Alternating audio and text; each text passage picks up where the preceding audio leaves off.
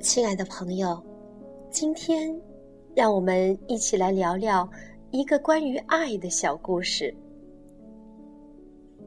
故事讲的是一对小两口，有了孩子之后，他们开始了分床而居的生活。白天对工作疲惫而紧张的招架，晚上对孩子单调而忙乱的操劳，使两人之间的话。越来越少，两个人几乎成了活在一个屋檐下的两个陌生人。女人首先意识到了他们之间潜伏的危机。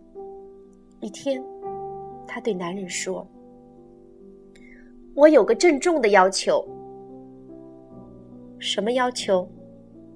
男人漫不经心的问。“每天抱我一分钟。”男人看了女人一眼，笑了。有这必要吗？我提出了这个要求，就证明十分有必要；而你发出了这个疑问，就证明更有必要了。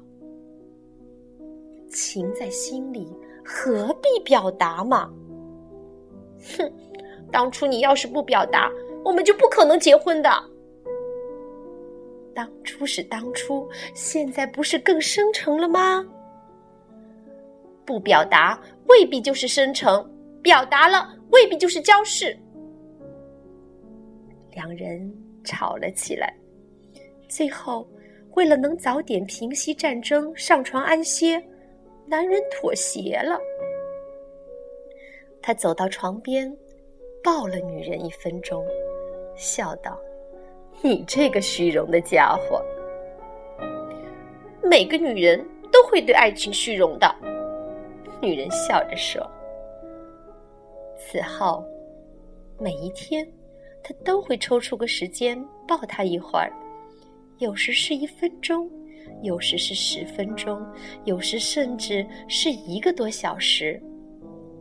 多次抱过她之后，他都会开玩笑的说。我又完成今天的任务喽！爱的任务是幸福的任务，你只会从中获益，总有一天你会明白的。女人说。渐渐的，两人的关系充满了一种新鲜的和谐。在每天拥抱的时候，虽然两人常常什么也不说。但这种沉默与未拥抱时的沉默，在情境与意味上是有着天壤之别的。终于有一天，女人要到一个很远的地方去进修。临上火车前，他对她说：“你终于暂时可以摆脱这个任务了。”我怕我会想念这个任务的。男人笑道。果然，他到学院的第二天，就接到了他的电话。爱的任务是幸福的任务，我终于明白了。男人的声音在电话里异常温存。每天我都要打一个一分钟的电话给你，就像我每天一分钟的拥抱。你可以接，也可以不接，只要你听到那铃声，想到我。我就满意了。女人的眼睛顿时溢成了两汪深深的泉水。